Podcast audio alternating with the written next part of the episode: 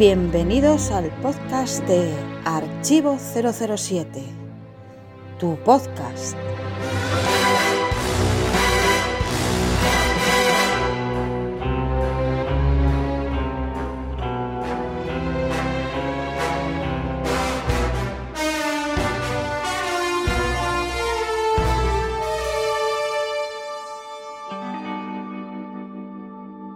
Bond cumplió lo mandado.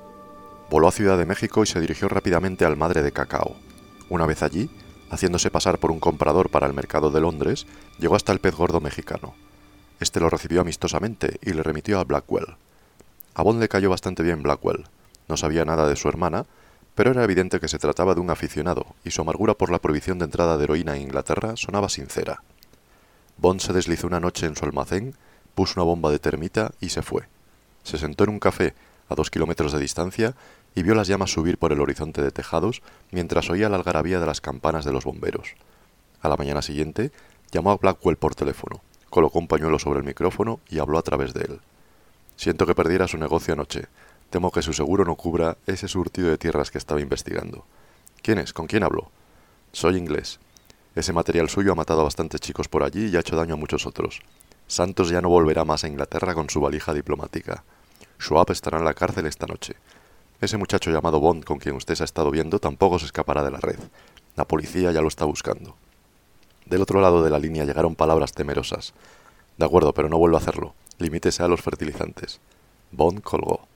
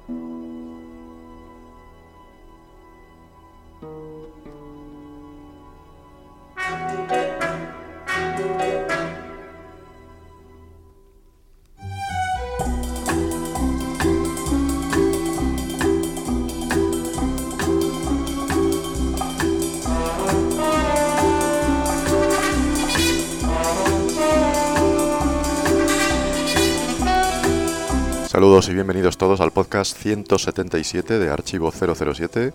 Os damos la bienvenida a un nuevo podcast. Mi nombre es Gonzalo González, más conocido como GGL007 en los foros. Y un nuevo podcast que ha arrancado, como veis, con un prólogo de alguna manera, porque he leído una parte del primer capítulo de Goldfinger.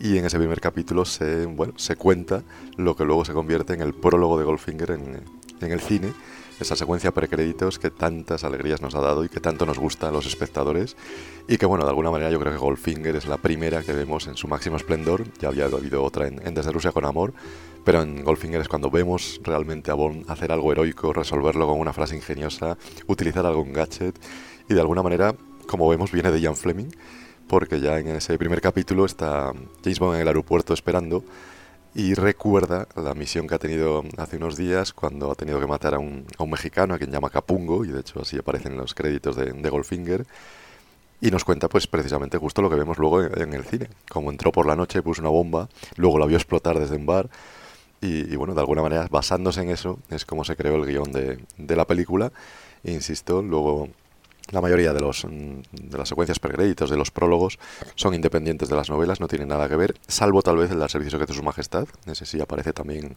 más o menos fidedigno en, en la novela, pero bueno, en cualquier caso, como veis también viene de Jan Fleming, esto de los prólogos, Fleming a lo mejor utilizaba otra táctica que era emplearlas, iniciar las novelas in media res, es decir, a mitad de la, de la acción, que es algo que hacía bastante habitualmente y luego volvía hacia atrás, pero bueno, el caso es que los prólogos se han convertido en una de la, de la marca de fábrica de James Bond y por ello vamos a dedicar este podcast a, a los prólogos, a esas secuencias precréditos, si nos gustan más largas, menos largas, con Bond, sin Bond, más espectaculares, menos, bueno, hablaremos un poco de todo ello. Y también, como de costumbre, nuestras secciones habituales en este podcast 177, que esperamos que os guste tanto como los anteriores. Así que, sin más, vamos a, a iniciar ya este podcast con ese prólogo que ya hemos escuchado. Ahora ya nos metemos en harina.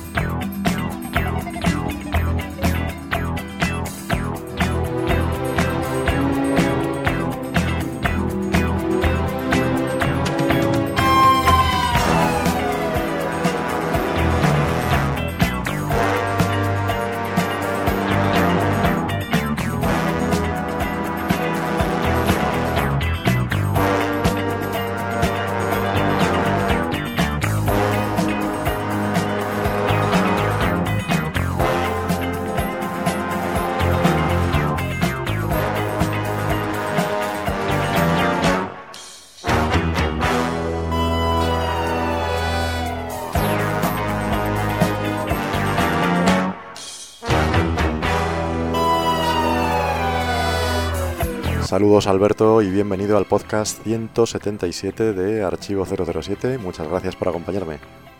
Pues nada, gracias a ti por eh, hacer estos podcasts tan fantásticos que estás haciendo y nada, pues para mí un placer pues volver otra vez al programa. Clark, más conocido mundialmente yo creo, porque ya no solo en nuestro foro, sino constantemente en YouTube y en muchísimas actividades pues Clal decía no te necesita presentación por eso, porque está en todos los lados. De hecho tiene más canales, tiene un taller también de Star Wars, es, escritor y publica en, la editorial de Force, ha publicado varios libros relacionados con, con Star Wars, pero también con James Bond. Y bueno, para empezar, decía este estupendo podcast, son palabras mayores viniendo de Alberto, porque este podcast lo creaste tú, ¿no? Sí, bueno, le creo a este Alberto Casado, alias Alberto Bon, y yo pues a los pocos meses pues me, animé a copresentar con él y luego ya pues me convertí en, presentador en solitario, digamos, y nada, es que me, enganché y estuve ahí pues como, no sé si fueron casi 10 años. Tiene usted el fastidioso hábito de sobrevivir. Em, lo bueno siempre prevalece. Pues fíjate, yo siempre digo que tienes la, la, puerta abierta para volver cuando quieras. Yo siempre me he sentido interino Así que los Albertos ya se sabe que cuando quieran volver, aquí está su puerta. Y bueno, este podcast lo ha presentado mucha gente, ahora estamos David y yo, pero que no tardaréis yo creo en volver, ¿no? ¿No te pica el gusanillo de vez en cuando? Pues por ejemplo, en este mes digo, pues mira, esta temática de, los teasers pues me ha llamado la atención. Ya, ya, bueno, yo digo para presentar, para presentar. No, para presentar es que tengo mucho lío ya. ya, mucho lío de cosas y digo, uff, si me pongo ahora también con el podcast es que no, no doy abasto ya. Bueno, bueno, ya, ya te convenceremos algún día, aunque sea una vez a cada dos meses o cada tres, ya veremos. Pero bueno, este podcast 177, como ya he dicho, lo vamos a dedicar a los prólogos Bond y, nuestras preferencias sobre ellos. Me imagino que el tuyo será el de GoldenEye, ¿no? Sí, sí, el de GoldenEye es que me dejó encantado desde el primer visionado y, y sin duda es el que más, el que más me ha impactado siempre es uno de los mayores fans del mundo de GoldenEye, Alberto. Claro. Así que bueno, le gusta todo absolutamente, hasta defiende a Eric Serra algunas noches. No, no, ese sí que no alguna vez. ese no le puede defender, por desgracia. Pero bueno, el caso es que hablaremos del, del prólogo de GoldenEye y de todos los de la serie, ya veremos si todos los que no podamos. Con algún invitado, ya lo iremos después. Ahora vamos a, a comenzar entonces ya con las opiniones de los oyentes sobre el podcast anterior. Opiniones de los oyentes. El podcast 176 ha sido comentado en nuestro foro por 007 David Azin, Jack Wade, Javier Martínez Royal, 007, Leiter-SG, Wayland Yutani, Ian-Fleming, Miles Messerby, Alberto Bond, Gogol y tú y yo. Y nada, lo más comentado pues ha sido el estreno de David Azin como presentador y la importancia de los títulos de crédito. Pues sí, un podcast dedicado a los títulos de crédito Bond, que nunca lo habíamos hecho y que yo creo que fue muy interesante. Recorrió toda la historia de, los títulos y bueno, se destacó el papel de Maurice Binder, que a lo mejor luego se hacía repetitivo, la importancia de Robert Barranjon también, aunque solo hizo dos, y hoy en día pues un poco el mérito de Daniel Kleinman de, reinventarse constantemente y de, sus créditos, que yo creo que están muy bien todos, ¿no? El coronel Smither es quien da la conferencia Bond. Sí, sí, la verdad es que, los que lo que ha hecho Clayman pues ha sido lo que, lo que habéis comentado en el, en el podcast anterior, ¿no? Que, que, ha mejorado un poco la fórmula que inventó Binder y incluso pues más innovador, porque Binder es verdad que se repitió un poquito y, tú ves las intros de, de Clayman y se adapta muy bien a la temática de cada película, cosa que Binder a veces no hacía. Binder a veces ponía imágenes sin más, pero no tenían relación con el argumento. Y sin embargo, Kliman, enseguida tú ves un fotograma de, las intros de Kliman y sabes de qué película es. De hecho, la primera fue GoldenEye, que me imagino que te guste mucho. Claro, yo cuando vi la, intro de GoldenEye, pues me pareció fantástica con esas eh, siluetas, tampoco eran siluetas planas como las de Binder, sino que las puso, digamos, a contraluz y con esos símbolos de la caída del Imperio Ruso, ¿no? de, la Unión Soviética. Entonces te está haciendo muy bien esa transición que hay en la película de nueve años, eh, porque es lo que, lo que ocurre justo, ¿no? El, decir que ya no está eh, James Bond haciendo misiones contra la Unión Soviética porque no existe y lo que vas a ver tiene que ser un nuevo enemigo y resulta que va a ser 006. O sea, está muy bien representado. En parte se cuenta el argumento o esa transición a través de la intro. Está muy bien pensado. Sí, sí, es todo un maestro Daniel Kleiman y desde luego ojalá siga en Bond 26 porque está haciendo un, trabajo magnífico. Ojalá, ojalá. Y, bueno, aplaudimos también el estreno de David Azin que debutaba como presentador del podcast y yo creo que lo hizo fantástico, vamos, tanto en montaje como en la, la dicción, como en todo lo que aportó, a mí me parece que estuvo maravilloso. Sí, sí, la verdad es que lo he hecho muy bien y, además imitó muy bien la, idea tuya que me gusta mucho, que es lo de lo de meter frases de películas eh, entre los comentarios. Lo, imitó muy bien y, le quedó muy gracioso también y todo perfecto, vamos, lo que es el, montaje del podcast con la, estructura que tenemos, eh, muy bien, o sea, quedó un podcast muy redondo. Un, estreno fantástico, David, así que le, felicitamos y os animamos, evidentemente, a todos nuestros oyentes a que oigáis ese podcast 176, si no lo habéis oído para admirar a, David y, bueno, y os emplazamos al siguiente que también lo presentará él, iremos alternando él y yo y esperemos que, bueno, si se quiere animar algún Alberto a volver, ya sabe que aquí tiene su, casa y si no, pues, pues ahí seguiremos. Vamos a pasar a la opinión del espontáneo.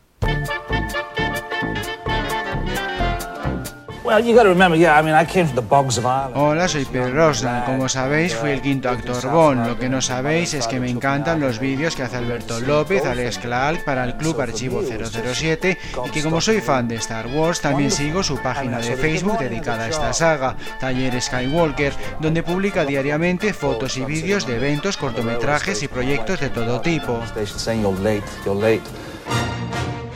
Taller Skywalker, el Facebook de Star Wars de Klaalk.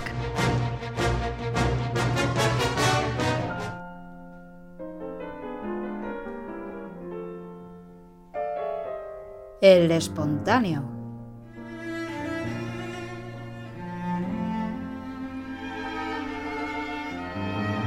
Y este mes queremos destacar como espontáneo un mensaje de, de Oscar Rubio, nuestro amigo Oscar Rubio, que publicaba una foto en Twitter y nos decía, Archivo 007 ya está en la CIFIMAZ este fin de semana en Fuenlabrada. Y es que el pasado fin de semana del 17, 18 y 19 de febrero estuvimos en CIFIMAZ un año más, porque ya hemos estado más veces, en esa feria de la ciencia ficción en Madrid que se celebra en Fuenlabrada y allí participamos con una exposición sobre Moonraker con material que llevaba nada menos que Eduardo Jiménez, con lo cual ya está garantizada pues la, la calidad, la exclusividad, la originalidad porque todo lo que tiene Eduardo siempre es fantástico. Y bueno, nos puede hablar mejor Alberto, porque tú sí que has estado en Cifimad más de una vez, ¿no?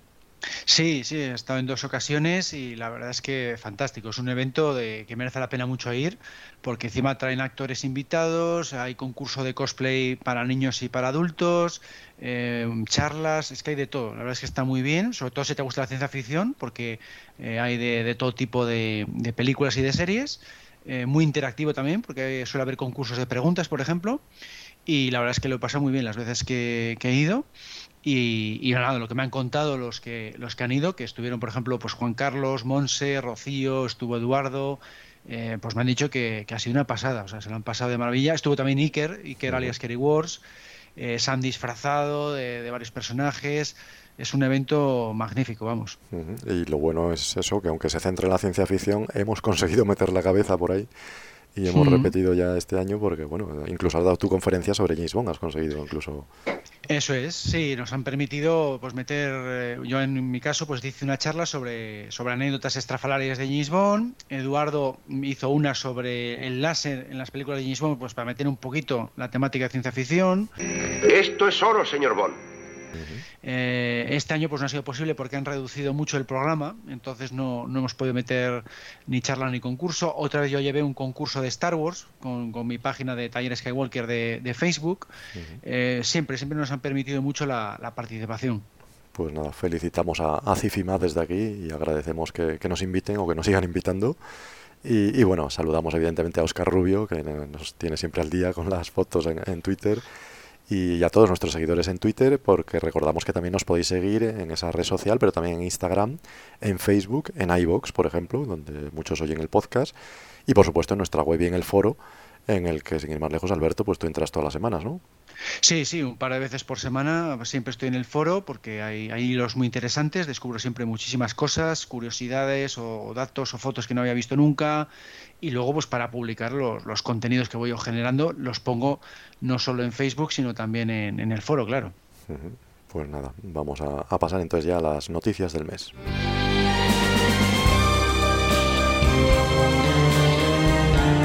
Noticias del mes.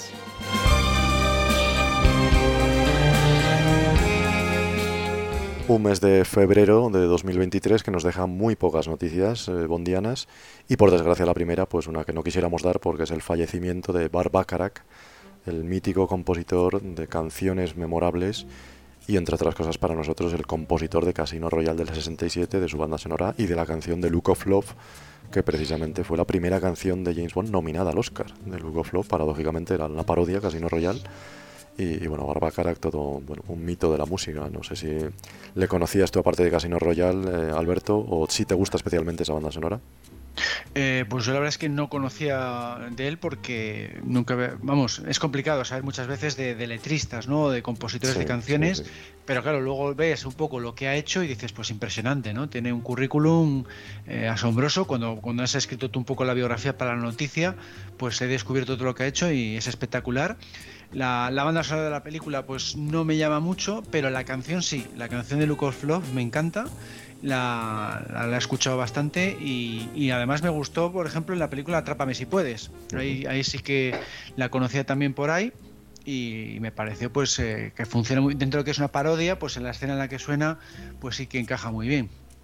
Sí, y lo que dices, que un poco a los compositores a lo mejor no se les conoce tanto por el nombre. Claro pero luego todo el mundo oye las canciones y le suena, claro. Y, y bueno, Barbacara ganó el Oscar por Raindrops Keep Falling on My Head, por ejemplo. La canción Eso de es. Dos hombres y un destino de ese western peculiar. Y todo el mundo cuando la oye sabe qué canción es. Raindrops Keep Falling on My Head. Bueno, pues Esa es. el problema sí, es que pero... luego dices Barbacara y nadie sabe quién es. Bueno, pues nadie sabe quién es. Te puedes acordar que... de los cantantes. Los cantantes, sí. evidentemente, sí. Pero el compositor de una canción. Pff, y es que al hilo de eso, componía o compuso para los Beatles, para Tom Jones, para Fíjate. muchísimos cantantes de primerísimo nivel y claro, bueno, pues reivindicamos a los, a los compositores que evidentemente son los que hacen el trabajo musical, aunque luego otro ponga la voz. Eso es, eso es. Y luego, por otro lado, pues también este mes se han publicado las ediciones en libro electrónico de las novelas de James Bond por parte de Ian Fleming Publications. En abril aparecerán en papel, pero de momento salen en este formato. ¿Qué te pareció esta propuesta? Bueno, bienvenido sea toda propuesta literaria o bondiana, o las dos cosas a la vez en este caso. Si es recuperar a Ian Fleming, bienvenido sea. El problema, que ya lo hemos comentado en el foro, es que parece que copian la edición para Estados Unidos. ¿Y qué pasó con esa edición? Pues que en Vivi deja morir la censuraron porque el capítulo 5, que se llama Nigger Heaven, el cielo de los negros, en Estados Unidos les sonaba mal y cambiaron el, el, nombre del capítulo e incluso partes del capítulo. Y parece ser que por lo que se ve en la presentación de Amazon, el, la edición de Vivi deja morir en ebook es esa, es la censurada. Vaya. Lo cual es lamentable, lógicamente, sobre todo viniendo de Ian Fleming Publications, que se supone que tiene que preservar la obra de Ian Fleming y así desde luego no lo hacen. Quiero que sepas que esto no es nada personal.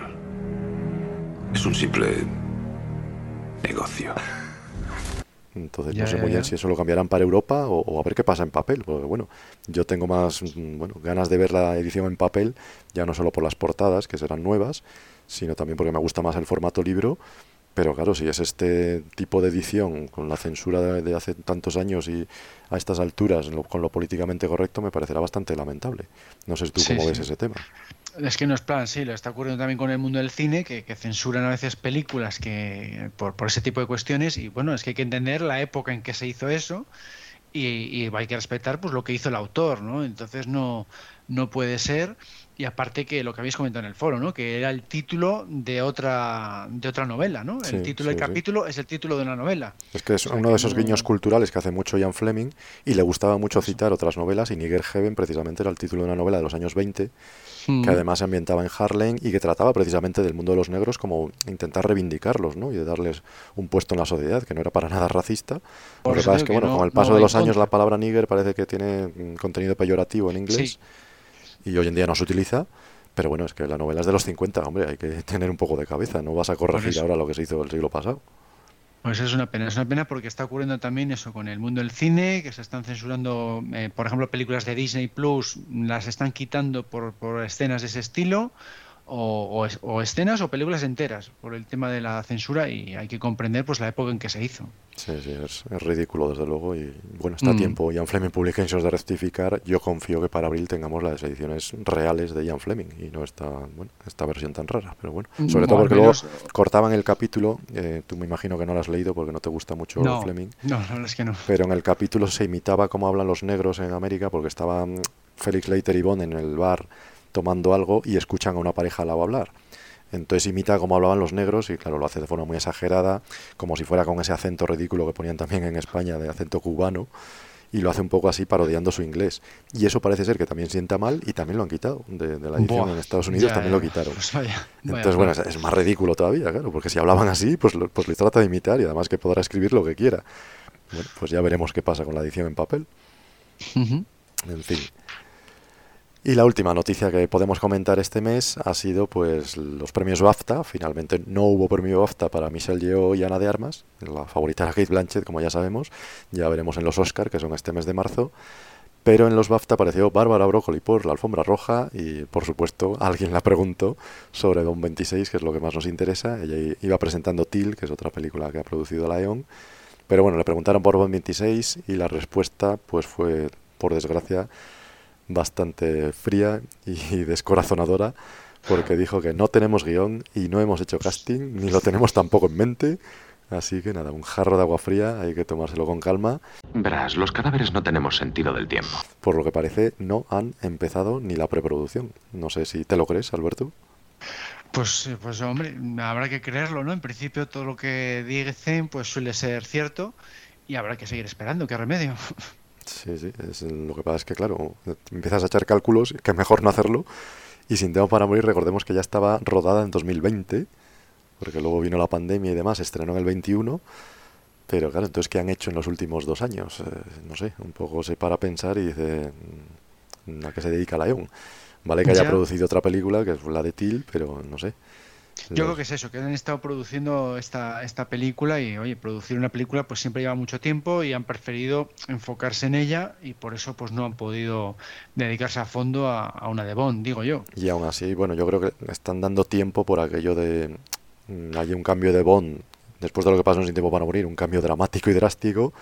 Y no sé si están esperando a ver cómo reacciona el mundo o hacia dónde va el mundo o, no sé, no sé muy bien a qué esperan. Porque claramente están dejando tiempo, yo creo. Sí, sí, ya es un margen demasiado amplio en comparación con otras ocasiones, sí. Por eso, que, que no sé muy bien para qué. Están dejando tiempo, pero no sé para qué. Pero en fin. Nos toca, nos toca esperar, así que seguiremos haciendo podcast, de eso no cabe duda. Y seguiremos hablando de, de las evoluciones de Bond 26, que como vemos no hay absolutamente nada. A pesar de los rumores de Aaron Taylor Johnson, que se decía que había hecho un casting y demás, de momento lo que dicen los productores es que De oficialmente nada.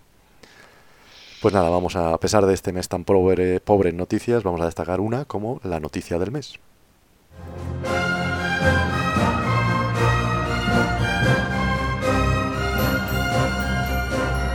La noticia del mes.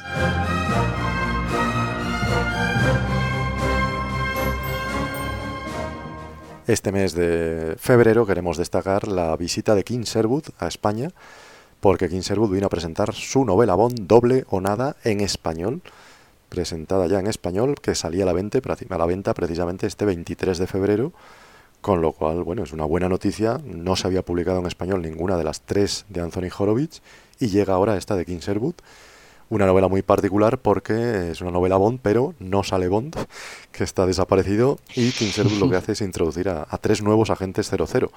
No sé si te llama la atención o si piensas leerla, Clark. No, yo no había pensado en leerla porque, bueno, ya, ya lo intenté con la esencia del mar y carta blanca y no me convencieron mucho por, pues, por lo que digo siempre, ¿no? Porque las novelas tienen otro estilo, un estilo pues no tan espectacular como, como las películas. Y, bueno, pues eh, esto de que no salga Bond, pues bueno, yo, yo, lo he visto original, ¿no? Pero es verdad que la gente pues no la ha entusiasmado demasiado porque es demasiado drástico. Yo, yo hablo desde mi experiencia de, de, Star Wars y yo he leído novelas en las que no aparecen los protagonistas, eh, Han, Leia y compañía, y se puede disfrutar igualmente. Si la historia está bien contada, no tiene por qué salir mal la cosa. Pero claro, si, si no está muy bien hecho, pues te puede decepcionar, claro. Sí, sueles poner ese ejemplo de, de la Guerra de las Galaxias. Lo que pasa es que ahí hablamos de un universo, nunca mejor dicho, porque claro, si no salen los Skywalker, pues efectivamente el Mandaloriano, por ejemplo, está arrasando y ha sido un gran éxito y eso es extraordinario. es un, buen ejemplo de ellos. Esa serie es fantástica.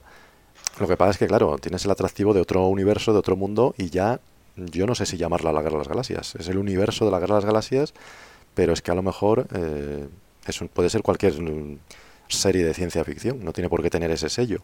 Me refiero a que con James Bond, si quitas a James Bond de la ecuación, eh, pues puede ser cualquier novela de espionaje o película de espionaje, ya no es James Bond. Entonces, claro, no es lo mismo, yo creo, quitar a James Bond, que es el protagonista absoluto, que quitar a los Skywalker, a lo mejor, no sé. Sí, sí, sí, no, eso es la perspectiva que parece que tiene la, gente y que, bueno, que, parece ser que no, que no cuadra, pero yo pienso que, a ver, que por poder se podría hacer, pero... Claro, pero una película, novela o algo así de James Bond sin James Bond, pues yo no hmm. sé si consigues el carisma suficiente para que lleve la, la novela Penny o que la lleve M o la lleve Q, son todos muy secundarios respecto a Bond. Sí, sí, sí, no, que eso está, eso está claro. ¿eh? Aquí, por ejemplo, la idea me parece, yo, ¿eh? desde, desde mi ignorancia del bol literario, que tampoco no tengo mucho conocimiento, pero la idea me pareció muy buena el, poner varios agentes secretos, varios doble cero, a rescatarle. El punto de partida es muy bueno, pero claro, cómo se desenvuelva eso, pues ya depende. Pero si me pones a tres doble cero, haciendo escenas de acción tipo Bond, eh, que también sean elegantes, que cumplan un poco con los ingredientes de la fórmula Bond, pues podría funcionar. La idea no la veo mala, pero claro, luego cómo se desarrolla eso. Bueno, ya, tenemos publicadas reseñas en nuestra web este 23 de febrero, porque yo sí la he leído y a mí, bueno, no me ha gustado. Podéis leer la reseña. Y, no sé, la verdad es que las escenas de acción sí que están bien. Por ahí igual sí que te podía gustar porque describe muy bien la, acción que pasa y, cómo son. Pero bueno, no es un poco lo que dices porque no son tres agentes como Bond. Precisamente lo que trata es de crear tres nuevos agentes muy diferentes pero claro, ninguno es como James Bond. Entonces, ¿dónde está el interés? Si a mí es que me gusta James Bond, ¿dónde está el interés? Claro, para mí, para mí desde luego no es este tipo de novela. Bond, solo Bond. Que indudablemente tendrá sus seguidores y bueno, ya sabemos, es una trilogía, o por lo menos ha fichado como trilogía por Ian Fleming Productions, o, mm, perdón, Ian Fleming Publications, el caso es que, bueno, la segunda ya la ha terminado y la va a publicar en breve, y la tercera seguro que la escribe también, así que, bueno, ojalá lleguen a España por lo menos para tener las tres publicadas, ¿no? Eso siempre que sea noticia Bond, siempre es buena noticia, ¿no? Mm, sí, sí, claro, y además la gente que compre esta le gustará tener las tres, claro. Pues nada, a ver cómo funciona, sobre todo a nivel económico y, seguiremos informando sobre Kinserud, independientemente de nuestra opinión, porque lógicamente son noticias Bond y aquí estaremos para dar todas las noticias bondianas que podamos, en este caso además con el apoyo de Roca Editorial que, nos ha facilitado la novela, así que se, lo agradecemos también desde aquí. Muy bien, pues vamos a pasar al debate, pero antes vamos a, a escuchar las efemérides bondianas de este próximo mes de marzo. Y atentos porque con guion de Alberto Bond, como es habitual, tenemos varios cumpleaños bondianos. Efemérides Bond.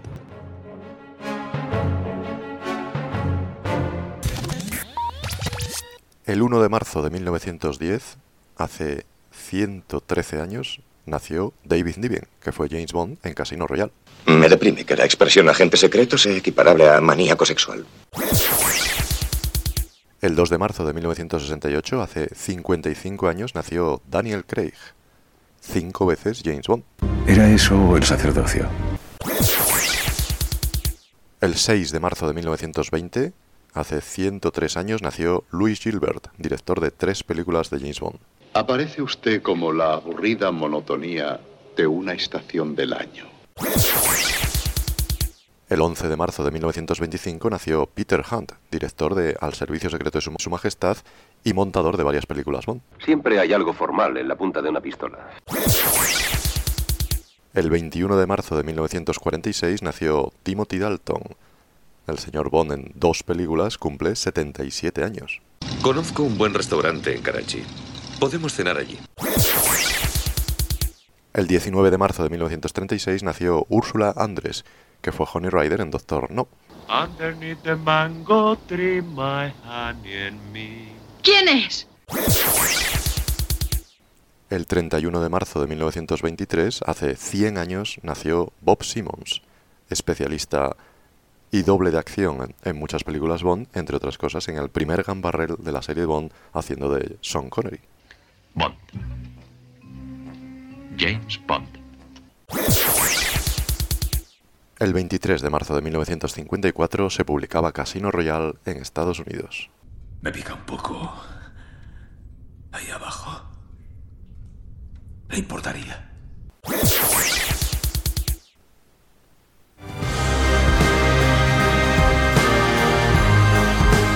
Atención a todas las unidades, atención. El debate comenzará en 3, 2, 1. Y comenzamos el debate de este podcast saludando a Indica, más conocido en nuestros foros como Indica007. ¿Qué tal, Indica? Un placer tenerte de nuevo con nosotros. Buenas, encantado de estar otra vez en un podcast que lleva un tiempo sin participar y estoy encantado de volver. Pues encantado de tenerte con nosotros otra vez, Indica. Y este podcast, como ya hemos dicho, vamos a hablar, vamos a intentar recorrer los prólogos de la serie Bond, esa secuencia precréditos que tantas alegrías nos han dado porque nos gustan mucho. Yo creo que es una marca de, la serie, como otra cualquiera, como podía ser el Gambarrel, como podían ser los títulos de crédito, que son los últimos podcasts que hemos dedicado. Bueno, pues esta también es una marca de, de la serie Bond. Y bueno, vamos a empezar, pues, por ejemplo, cuando oímos secuencia precréditos o el prólogo de un Bond, ¿qué imagen se os viene a la cabeza cuando oís este tipo de, de secuencias? Y no sé, ¿alguna imagen que asociéis inmediatamente, Clark? Pues a mí, claro, a mí me viene pues la, la, escena favorita mía de la saga es precisamente un prólogo, que es el de GoldenEye, el, el, el momento en que salta con la moto por la avioneta. Para o mí sea, eso es de lo, toda lo la serie Bond, ese es tu momento. Claro, es mi, mi momentazo, ¿no? Porque es cuando, cuando vi a Bond en el cine por primera vez, cuando, cuando me hice fan del personaje, eh, en fin, significa mucho para mí esa escena. Y de hecho, cuando me pongo a pensar en los teasers, pues es que suele ser la escena favorita mía de cada película. O sea, cuando prácticamente, ¿no? No en todos los casos, pero eh, si pienso en Goldfinger, pues el teaser es la escena favorita. Si pienso en La espía que me amó, pues también me suele ocurrir eso porque son escenas que, que me encantan, porque son trepidantes, eh, suelen meter eh, eh, pues una, una, escena muy, muy espectacular, casi al nivel que lo que suele ser la última, ¿no? La, la batalla final.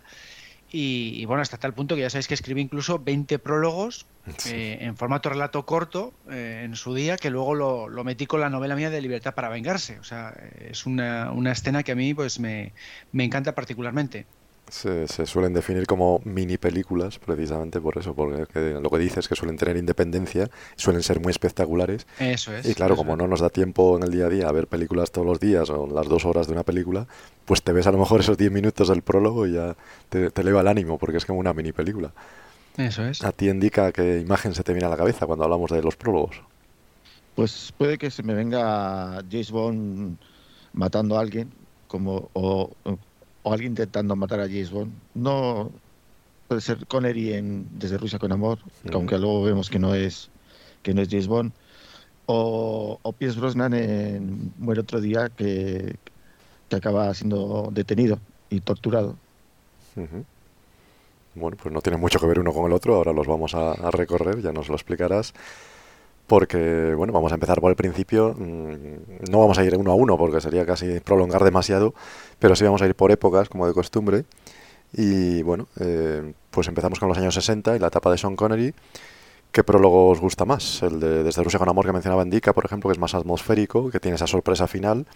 Yo creo que en Goldfinger ya es cuando tenemos ya las principales constantes de los prólogos, las más habituales por lo menos, que es una aventura épica con, bueno, con ingenio y con gadgets.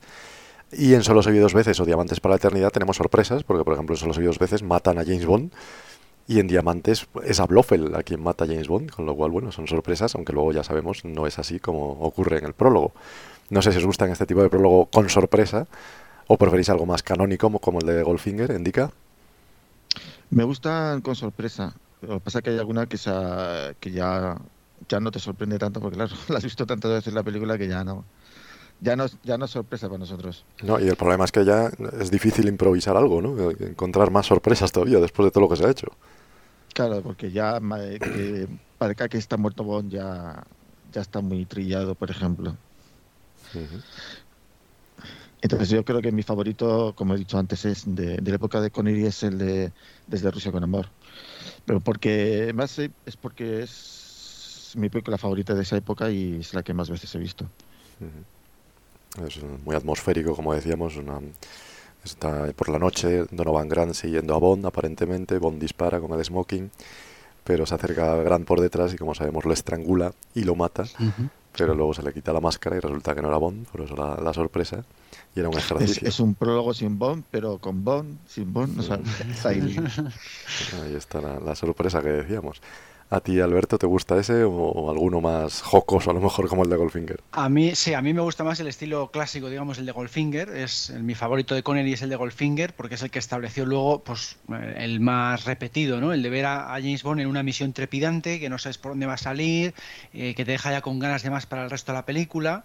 Eh, me gustan también los de sorpresas, o tampoco es que esté mal ni mucho menos. A mí, cuando vi el, primer visionado desde Rosa con Amor, o el primer visionado de Solo se vive dos veces, de, ver a James Bond morir, eso fue tremendo, ¿no? Porque dices, ah, ¿cómo, ¿cómo, es esto, no? ¿Cómo lo van a resolver? ¿Cómo lo van a explicar? El primer visionado de eso es, es increíble. Y sobre todo el problema es que luego no te lo explican, ¿no? Solo se vive dos veces.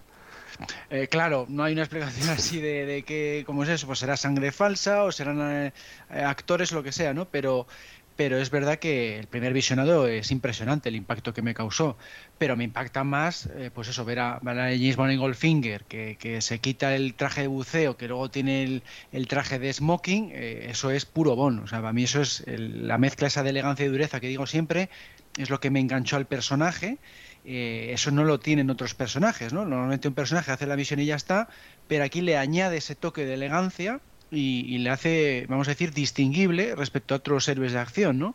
El que en cuanto acaba la misión disfruta luego de la vida, digamos, con una chica, con el lujo, con, ese tipo de, toques y me parece impresionante ese prólogo. Y el sentido del humor, claro, porque recordemos que empieza siendo un pato lo que vemos. Y, ese tipo de detalles son magníficos. En Operación Trueno, recordemos también cuando mata a la viuda Bouvier, que luego coge una fruta, una uva, también con esa ironía, como decías tú, viviendo la vida buena. y también son detalles fantásticos. Yo desde luego me enamora Goldfinger, me parece una mini película perfecta y además es independiente del resto, lo cual no sé si, si, bueno, eh, os gusta así a vosotros que sea independiente, que no tenga nada que ver con la trama o que se relacione. No, yo, Prefiero, yo prefiero que sea el comienzo de la historia, porque los prólogos que son independientes como que tiendo más a olvidarlos, a recordarlos menos. El, de, Goldfinger, ¿no te acuerdas? ¿Te pasa desapercibido? Lo recuerdo cuando me dices tú, el de Goldfinger es este, pero yo pensando en Goldfinger no me acuerdo de lo que pasa al principio de piensas en Goldfinger, claro. Pienso en Goldfinger, en la historia de Goldfinger. Claro, entonces el prólogo, como no es la historia de Goldfinger, pues no. no, ah, a mí sí me, me, gustan que estén, vamos, que sean independientes. Eh, si la acción está bien contada y es espectacular. A mí, por ejemplo, el de Octopussy también es de mis favoritos, porque bueno, no tiene que ver, pero, pero esa acrobacia que hace con el Acrostar, atravesando un hangar y que a la vez que se escapa utiliza el mismo misil del enemigo para destruirle, eh, para destruir el caza que él iba a destruir con el misil que estaba le estaba persiguiendo porque era teledirigido, a mí esa combinación también me pareció espectacular y, me parece, vamos, un, buen argumento para, dar comienzo a la película. Luego hablaremos de, de Roger Moore, efectivamente, a mí no me importa que sea independiente, sobre todo un poco eso, porque refuerza lo que decimos de que se puede ver cualquier día, cualquier hora, y no hace falta pues ver toda la película entera, ¿no? Entonces, que en 10 minutos tienes una mini película de James Bond, eso a mí me parece fantástico. Mm. bueno, es eso, que, tiendo a olvidar, eh, recuerdo el, el, teaser, pero no recuerdo de qué película es. Entonces, si me preguntas cuál es el teaser de Autopussy, y digo, hostia, ¿cuál es? si no me dices, ah, es el del avión, vale. Como no tiene nada que ver con la historia de Octopussy, pues lo, me pierdo, no lo relaciono. Tiene fácil solución, solo tienes que volver a ver las películas otras 20 veces. eso es, es que has visto las películas pocas veces, yo creo. Será eso, Vamos acabo de ver casi todas, o sea que aún me cuesta recordar. Vamos a ir a hablar de George Lazenby, que bueno, solo tiene uno, obviamente no os voy a dar a elegir, pero sí que podemos comentar unas cuantas cosas, porque bueno, la presentación de un nuevo Bond se hace en penumbra, en las sombras, es ese amanecer, también hay una pelea explosiva, muy violenta, y luego la famosa ruptura de la cuarta pared, claro está, con la famosa línea de esto nunca le pasó al otro Bond. No sé qué os parece el prólogo de Lazenby, Alberto. A mí, pues claro, no es de mis favoritos porque, porque es más eh, tipo al Bond literario, ¿no? Con, esa chica Bond que se va a suicidar, ese, ese, dramatismo que, tiene. Eh, la, pelea en sí está bien, o sea, la pelea está bastante bien. Lo único que no me convence es el, uso de la cámara rápida con el agua, que ahí es, es un poquitín chocante pero, pero no es de mis favoritos porque, claro, es menos espectacular, más realista. Eh, no veo muy claro el por qué le atacan los hombres de Draco. Se acaban de, se acaba de rescatar a su hija del suicidio. Deberían estar más agradecidos, ¿no? Entonces es un teaser que, a ver, el primer visionado, por supuesto, me impactó mucho eh, porque pasas a una escena de acción eh, de sorpresa, que acaba de pasar de esa escena de, de rescatar a la chica a que la ataquen está bastante bien en ese sentido y lo de la cuarta pared me hizo muchísima gracia, me, me reí bastante, pero luego dices, uff, es que cuarta pared en una saga seria como Bond, pues tampoco lo veo muy claro, ¿no? Entonces, eh, no, no es de mis favoritos en general. ¿Y la presentación del nuevo Bond? Y la presentación sí, el cómo está filmado, dices, el, el que no se le ve la cara. Sí, que primero le vemos encender un cigarro, solo los labios. Eso está muy bien, lo típico, ¿no? Que, que se ha repetido luego con Roger Moore también, el que están preguntando, ¿dónde está Bond? ¿no? Y han preguntado en varias ciudades, en Madrid no, en no sé dónde no, y resulta que está en Portugal, ¿no? Y, se le va viendo primero las manos, el cigarrillo, eh, un poquitín desde la parte trasera del coche. Esta presentación, imitando la de Doctor No, me parece fantástico, que luego se hizo también con Dalton, se hizo después con Brosnan, me parece muy bueno para la primera película de cada, de cada nuevo actor Bond, ¿no? Me, me hubiera gustado que se hubiera hecho también con, con este, con Craig, lo que pasa es que era un teaser que igual no era más difícil de hacer pero está muy bien esa forma de presentar al personaje. De todas formas, yo creo que es bastante diferente. bueno, luego a Roger Moore para empezar le conocemos en la cama, que ya es un poco más de comedia, pero a Timothy Alton, si te acuerdas, es un primer plano en el acto, aunque saltan los 300 del avión. Cuando vemos a Bond tal cual. primeras me refiero. Estás viéndole saltando de espaldas sí, desde sí, el avión. O sea, verle si le ves. No sabes cuál de los tres es, sí, eso se juega con te eso. quiero decir. Pero claro, la primera imagen de Timothy Alton como tal es un primer plano, entonces ya sabes que es Bond y luego con Brosnan también es parecido, es un primer plano, aunque esté colgado boca abajo. Aunque bueno, lo hemos visto. Pero Brosnan lo has visto los pies corriendo, lo has visto luego de espaldas en el puente, lo has visto luego en el puenting, todavía no sabes quién es, porque le, ves, le ves haciendo puenting desde la distancia. Los ojos también, ¿no? Cuando utiliza el arma. eso, luego los ojos, luego se acerca, le ves la silueta en el, en el techo del baño. Hay muchísimos planos antes de verle, lo que pasa es que sabemos quién es porque lo has visto en el póster, ¿no? pero... es evidente, claro, no puede ser otro, pero técnicamente, si no has visto pósters, no has visto trailers ni nada, no sabrías que es Brosnan hasta que le ves boca abajo en el baño. ¿A ti, Indica, te gustó la, presentación de, George Lazenby? A mí sí me gusta, además es como es del tipo de, de que me gusta, que es comienzo de la historia que luego nos van a contar, pues sí me gusta mucho. Y bueno, el guiño de, de esto no le pasó al otro Bond. Bueno, teniendo en cuenta que es el primer, la primera vez que cambiamos de Bond, eh, creo que está bien. Luego ya, cuando ya ha habido más, pues ya no, ya no viene al cuento. Pero en ese momento todo el mundo conocía a Bond que era Connery. Entonces, claro, era la primera vez que cambiaban de actor y tenían que informar un poquito a la gente, por si acaso no decir, este no es Bond. Luego ya, después del tercer actor ya sabíamos que, que iban a cambiar de actor y ya era normal que cambiaran. Sí, yo creo que ¿no? por eso lo que decíamos antes, se demora la presentación porque primero entra el Aston Martin con la música para identificarlo y luego ya le vamos viendo, este tío es el que fuma, es el que es elegante, es el que tiene el arma y finalmente ya le vemos en primer plano y decir Bond, James Bond, por si hay alguna duda. Lo de la pelea, que porque el ataque es verdad que ciertamente no sabemos por qué atacan en ese momento. Eh. Pero bueno, eso también pasa en otras películas que, que no tienen... Pero, pues cosas del guion. Hombre, se supone que están siguiendo a Tracy, les han mandado que la rescate su padre y le encuentran con un tipo y entonces, claro, se quitan al tipo de encima. Claro. Defendiendo de él. Sí, sí. Pero no yo también pensaba que eran los malos en ese momento, que eran. Luego más adelante que eran los hombres de, del otro. Claro. Que atacaban a. Pero bueno, no sé. En la novela, como decía Clal, sí que está este capítulo, de hecho es el primer capítulo. Lo que ocurre es que al final eh, Bond se va con ella también, la secuestran ambos en una lancha y bueno, empieza a hacer memoria de lo que ha pasado antes, porque ya antes habían jugado las cartas y demás. Y se van juntos a, la casa de Draco. Entonces, bueno, es otro punto de vista. Vamos a ir a, Roger Moore ya y, bueno, eh, podemos empezar por los dos primeros prólogos en particular porque son los más especiales yo creo de toda la serie Bond, dado que no aparece James Bond, ni en Vivi deja morir ni en El hombre de la pistola de oro se utilizó a Roger Moore, lo cual es una, bueno, una cuestión un poco arriesgada, yo creo, y bastante peculiar teniendo en cuenta que había que presentar a un nuevo Bond y sin embargo en Vivi deja morir solo vemos la muerte de tres agentes y, ya se va a los títulos de crédito. Y en El hombre de la pistola de oro, como sabemos, es un, bueno, Escaramanga es el protagonista. No sé si os gustó este experimento o cuál preferís de estos dos, indica. De esos dos, prefiero el de El hombre de la pistola de oro porque nos presentan al, al villano de la película, nos cuentan parte de la historia que luego, que luego va a continuar. Y, y bueno, la, la, otra también, ¿no? Pero vamos, que en esta me gusta que sea el villano, el protagonista, algo distinto que nos había hecho yo creo que hasta entonces. ¿Y te gusta que aparezca el villano tan pronto en la película, ya en el prólogo? Sí, porque, bueno, es que es el hombre de la pistola de oro, es...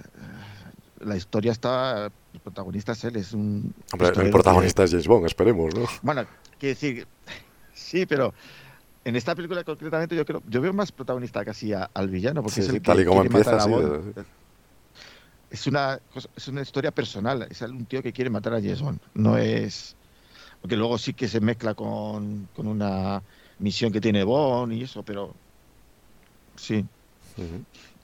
¿A ti, Alberto, de estos dos, cuál te gusta más? A mí me gusta más también el del nombre pistola porque, a ver, es lo que dice un poco indica, ¿no? Como es el, es el personaje que da el título a la película, tiene mucho protagonismo, en principio se da a entender eso como que es el, eh, lo que quiere el villano es matar a Mon sin más y luego se revela que es lo del Solex, pues bueno, está bien que, hayan hecho esto por cambiar un poquito, pero yo puestos a elegir, claro, pues lo que he dicho antes, prefiero ver a, Bond en una misión trepidante, me parece más espectacular. Pero bueno, en este caso pues encaja, está bien pensado porque así vemos dos cosas, ¿no? Que, se va a enfrentar a un enemigo de tomo y lomo, que es, que es muy, muy diestro, y luego estamos viendo ya eh, cómo va a ser el enfrentamiento final, o sea, en, una casa de la risa, en un sitio eh, muy estrafalario, muy extraño, eh, y que va a ser un combate pues distinto a los, a los habituales, ¿no? Entonces me gustó, me sorprendió desde el primer visionado y lo he visto muy bien para esta película en particular, pero tampoco lo veo como para hacerlo siempre porque lo, lo que más gusta yo creo lo, es pues eso, ver a Bon en acción, ¿no? Y lo de Vive deja morir no te gusta, ¿no? Lo de Vive deja morir, claro, es que eso yo creo que pega más para después de los títulos de crédito, como se ha hecho después en, en otras de Roger Moore, eh, que es pues eso, el, secuestro de un avión o el secuestro o el hundimiento de un barco, pues aquí el equivalente es matar a tres agentes, ¿no? Eso es mejor después de los títulos de crédito y haber puesto una escena de acción eh, impresionante para, para, la primera película de Roger Moore y haberle mostrado en condiciones, ¿no? Porque, porque ver a tres, la muerte de tres agentes, pues empieza la película eh, pues apagado, ¿no? No, ¿no? no, tienes un tono en condiciones para empezar una de Bond. Una de Bond tienes que empezar pues, pues mira lo que ha hecho Bond, menuda acrobacia, menuda escena, no con esta que, es más apropiada para dar comienzo de la trama después de los títulos, pienso yo. Sí, yo, también opino igual y creo que los productores se dieron cuenta también, porque a partir de, ahí va a cambiar. ¿A ti entonces, te, vamos, no te molesta que salga el villano principal en el prólogo? No, no, no. A ver, en este caso ya sabes que va a ser. Es verdad que puede quitar un poco el suspense, pero en este caso eh, Salen los dos también, porque en Mi vida deja morir también sale Cananga, en, el edificio de las Naciones Unidas, y en el, el Hombre de la Pistola de Oro sale Escaramanga, claro. Te puede quitar el suspense, pero claro, como les va, les va a investigar desde el minuto uno, eh, es un poco como el Mañana Comer y el Carver, ¿no? Eh, ya saben que es, que es él, sospechan desde el minuto uno, eh, no hay investigación, digamos, eh, se sabe ya que es él, y es un poco el cómo va, cómo va a ir a por él, ¿no? Es un, esquema de película bon que, se ha hecho bastantes veces, y en este caso pues le, va bien, le va bien porque es un enfrentamiento uno contra el otro. Yo la verdad es que me gusta que aparezca más adelante, que se demore, e incluso que haya cierto misterio, en Doctor No, por ejemplo, que solo sale, pues eso, la media hora final, a mí me encanta ese suspense al respecto. Todo el mundo sabe quién es el villano y todos lo hemos visto en fotos previas, nos da igual. Pero lo bonito es eso, mantener el suspense. Porque si sale al principio un poco, bueno, estás esperando el enfrentamiento, pero como que ya no es lo mismo la presentación del villano, ¿no? Que es un momento álgido. Yo creo que, bueno, lo que venimos diciendo, que el prólogo se reserve a una heroicidad de James Bond y a lo mejor reservar al villano para más adelante. Y eso sí que lo tenemos, por ejemplo, ya en, pues en las siguientes películas de la etapa Moore porque con la espía que me amó yo creo que se puso un antes y un después. porque yo creo que a partir de ahí sentó los parámetros de todos los prólogos que vienen después, por lo menos hasta la etapa Craig, que es una secuencia lo más espectacular posible, con frases y resolución ingeniosa, con algún gadget de por medio. Y bueno, todos recordamos, sin ir más lejos, el, paracaídas con la bandera británica, la espía que me amó, pero luego el salto de, Moonraker también, luego en Solo para sus ojos también la visita a la tumba, que tiene su nostalgia, pero por supuesto los helicópteros o el helicóptero. Y luego en Octopus ya hemos comentado la Crostar, o, o bueno, en para, para matar una escena de nieve también, fantástica y que intentaba evocar la espía que me amó cuál os parece el mejor de esta segunda etapa de Roger Moore, por así decirlo, porque son todos espectaculares, no sé, Alberto. Eh, pues a mí la que más me impactó aquí fue la de las que me amó. Yo me recuerdo el primer visionado que digo, bueno, es que me ha dejado boquiabierto lo del el tema este del paracaídas, que, no sabes el, cómo se va a tirar por el precipicio, se va, a caer, se va a caer, se va a caer, y de repente saca el paracaídas, ¿no? Entonces me sorprendió yo creo que igual que la gente que lo había visto en su día en el 77 y eso pues es, es, mucho decir eh, porque yo lo había visto 20 años después. Entonces eso tiene mucho mérito, por eso pienso que son películas que no han envejecido mm, tan mal en, en, términos generales, puede haber alguna escena que no, pero esta por ejemplo es un teaser que se conserva yo creo que muy bien, es, está muy bien filmado además por el, el Billy Bogner con, con la cámara en mano esquiando a la vez que los esquiadores. Eh, tiene la, música perfecta, eh, aunque ha podido caducar el estilo disco, pues el Bon 77 a mí me pega muy bien en esta, en esta escena. Lo que dices, tiene además el gache del el bastón que dispara, eh, en fin, tiene un toque de humor con, con, el otro de que le llega el mensaje por el reloj mientras está con la chica. todos son sorpresas, es un teaser que desde el primer visionado me cuajó muy bien y entiendo la fama que tiene, que muchas veces dicen que es una de las mejores escenas de acción de, la historia del cine, ¿no? Es una, maravilla. ¿A ti, Indica, te gusta también ese o prefieres otros de Roger Moore? Me gusta ese, pero por, decir otro distinto, diría cuando la atacan en el avión eh, Tiburón, Jobs, y aunque luego la resolución final del teaser con Jobs agitando los brazos como si quisiera volar, pues se le quita un poco de, Sí, de suspense, de, emoción, sí. Y de épica a la escena, pero bueno, eso lo vamos a ver en todas las películas de, casi todas las películas de Moore. Muchas de las escenas más épicas te, te las estropea con esos momentos humorísticos, pero bueno. Sí, eh, la caída libre es espectacular y cómo la arrebata el paracaídas a mí también me, impresionó muchísimo la primera vez que lo vi, porque no lo había visto nunca. Luego, Luego te pones a pensar qué habrá sido de la pobre azafata que se ha quedado en el avión, pero bueno. Y, en este caso, pues bueno, luego se ha repetido y se ha imitado muchas veces, pero el primero es James Bond y eso queda para la historia. Y, bueno, en Octopussy, por ejemplo, tenemos el mini avión que también es muy llamativo, muy espectacular, que a mí también me gusta mucho. O en Panorama para Matar, a mí también me encanta. Ahí se suele decir también que se le pone la pega de que por dentro están los Beach Boys cantando California Girls y que no pintan nada aunque no son los Beast Boys, pero bueno, es una versión. Claro, es eso. y que de nuevo le resta protagonismo, claro. Claro, le quita la épica a la, escena de poner la música de esa de... Pero bueno, como es unos segundos, a mí me da igual. Yo me compro el chiste y luego sigue la escena y, bueno, sigue John Barry a un altísimo nivel que a mí me gusta mucho, hombre. Mm. Bueno, pues pasamos a, Timothy Alton, que solo nos dejó dos prólogos, como sabemos, pero bueno, diferentes y muy atractivos. En alta tensión es cuando se presenta, como decíamos antes, y yo creo con bastante efectividad, porque bueno, le vemos saltar en paracaídas, luego tiene su primer plano y empieza a correr inmediatamente y se tira encima del coche. Recordemos que fue el propio Timothy Alton quien hacía las escenas de acción, siempre que le dejaban, y estaba encima del coche.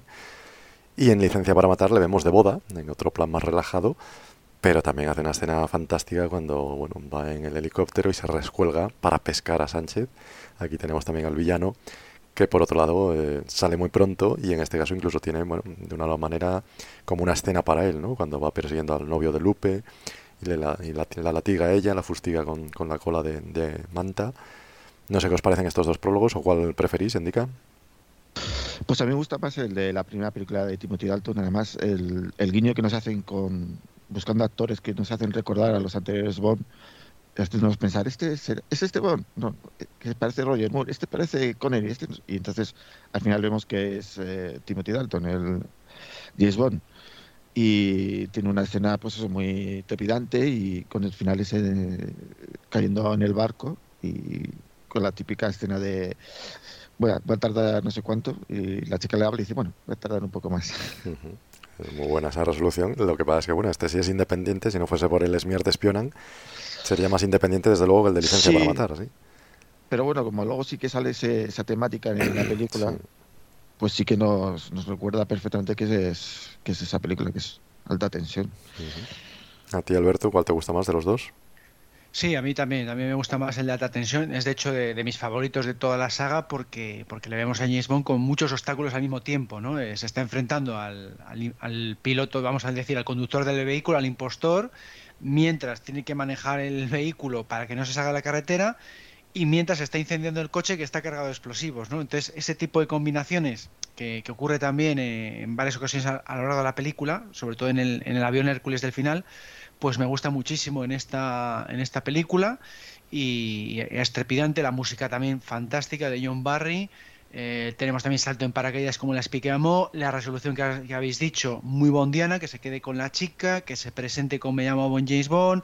Es que es prácticamente perfecto, es un teaser de esos que, está de 10 y ya digo, de, mis favoritos de toda la serie. Sí, yo coincido también, me gusta más el de alta tensión, pero bueno, el de licencia para matar también me gusta. Si no fuera, pues bueno, ya lo, que hemos comentado, que a lo mejor Sánchez tiene demasiado protagonismo, yo lo hubiera reservado, y que además, bueno, empieza con Bond capturando al malo principal, es decir, ya se acaba la película casi. Entonces, bueno, es un, es un poco arriesgado, y evidentemente luego se va a fugar Sánchez, pero vamos, que empieza casi con lo que podría ser el final, en la captura de Bond al malo. Mm, sí, es otra, otra sorpresa que decimos, ¿no? Que parece que podría terminar ahí, en vez de matarle como habló Fele en Diamantes, pues aquí es como capturarle y dices, pues ya, ya termina la película. Claro, comentamos que es, una mini película, fíjate que acaba con la boda y con la captura del malo. Ahí se acabó. Es, lo que suele acabar, podría ser el final de una película. Sí, sí. Puede ser, eh, cuando lo viste en su momento, podrías pensar que es el típico teaser que se acaba ahí y que luego va a empezar otra historia y luego ves que no, que, continúa. Claro, yo sí, sí, el primer visionado mm, podrías pensar eso, que dices, no, no, pues la película acaba ok y luego va a tener otro villano y, va a tener luego otros personajes. Y no, no, resulta que, parte a partir de ahí. Se juega un poco con eso, sí, para que se escape Sánchez y, se tome la venganza con Felix Leiter, precisamente. Bueno, saltamos a, a, los 90, porque hay un salto muy importante, como ya sabemos, ese gran hiato entre Dalton y Brosnan. Y el cambio de época, eh, bueno, pues tenemos el mítico y clásico prólogo de GoldenEye, que curiosamente se ambienta en el pasado. porque bueno, no es de los 90, sino que sucede años antes, como ya sabemos, en una base rusa de la Unión Soviética. Pero bueno, es eh, muy conocido por ese famoso salto que da, tanto ha dado que hablar y sigue dando que hablar en el, en el foro, porque algunos se lo creen, otros no, que si es imposible, que si es posible, que si no funciona, que si el ordenador queda mal. En fin, a mí me parece excelente, a Clal ya lo sabemos. Pero bueno, tenemos también en, en Brosnan el de el Mañana nunca muere, con la escena del avión muy poderosa el de El mundo nunca es suficiente, que aparece España, en Bilbao, y era uno de los más largos de la serie, hasta que llegó Sin tiempo para morir. O el de Muere otro día, que ya comentaba Indica, y que acaba mal también, como ocurría en alguno de Sean Connery. En este caso acaba con James Bond capturado. No sé cuál de todos os gusta. Bueno, claro, ya sabemos que le gusta el de GoldenEye, ¿no? Sí, sí, sí, es lo que comentaba antes por lo que, por lo que decía, ¿no? Porque me pareció muy trepidante en, en, ese, en esa mi, mi película en el cine de James Bond, pues ver esta escena pues impresionante desde que empieza pues no sabes muy bien cómo va a escapar de, un sitio tan reducido como es el almacén de armas químicas y de repente se escapa ahí por una especie de montacar, una, una cinta corredera, eh, le van pegando tiros, me pierde el avión, no sabes cómo le va, le va a conseguir y que pegue ese salto en moto, pues es muy original, ¿no? es, difícil de ver en otras películas. La sorpresa también es que matan a 006 también, claro, matan a, su amigo que luego va a ser el villano y de repente lo matan, ¿no? Claro, eso yo, yo tengo un amigo que vio la, le pasé la película para que la viera y no había visto ni el tráiler. Entonces él sé que se llevó una sorpresa tremenda, porque dice ah, que, el, que el malo va a ser el, compañero del, teaser. Claro, realmente eso tenía que haber sido así, pero los de marketing pues no, no, quisieron, no quisieron perder la oportunidad de vender la película en el, mostrándolo en el tráiler, ¿no? Como que el, el, nuevo enemigo de Bond es 006, pues eso vende mucho y lo metieron en el tráiler, pero lo bonito hubiera sido omitirlo omitir al villano en el tráiler, pero no, no lo hicieron así. Yo sí que había visto el tráiler y claro, ya lo sabía. Y por eso, evidentemente, vas a ver, fui a ver la película porque en aquella época sin internet te enterabas muchas veces por los trailers y, digo, bueno, esto hay que verlo, esto es un peliculón, tal, y, y, vamos, todo, todo genial con este teaser. Y si no fuera el de GoldenEye, ¿cuál te gustaría más de Brosnan? Y de Brosnan, eh, pues me gusta mucho el de el del Mañana nunca muere. El de Mañana nunca muere me parece fantástico porque también es muy trepidante el hecho de que acabe con ese avión enfrentándose a otro avión cuando ya parecía que lo había conseguido, pues le da también, un, vamos a decir, otra sorpresa, ahí, ¿no? El, el que va todavía a otro obstáculo más. Y encima con otro piloto enemigo en el propio avión. O sea, tiene un doble obstáculo cuando ya parecía que lo había logrado, ¿no? Ese tipo de, yo valoro ese tipo de sorpresas dentro de lo que es las escenas de acción, ¿no?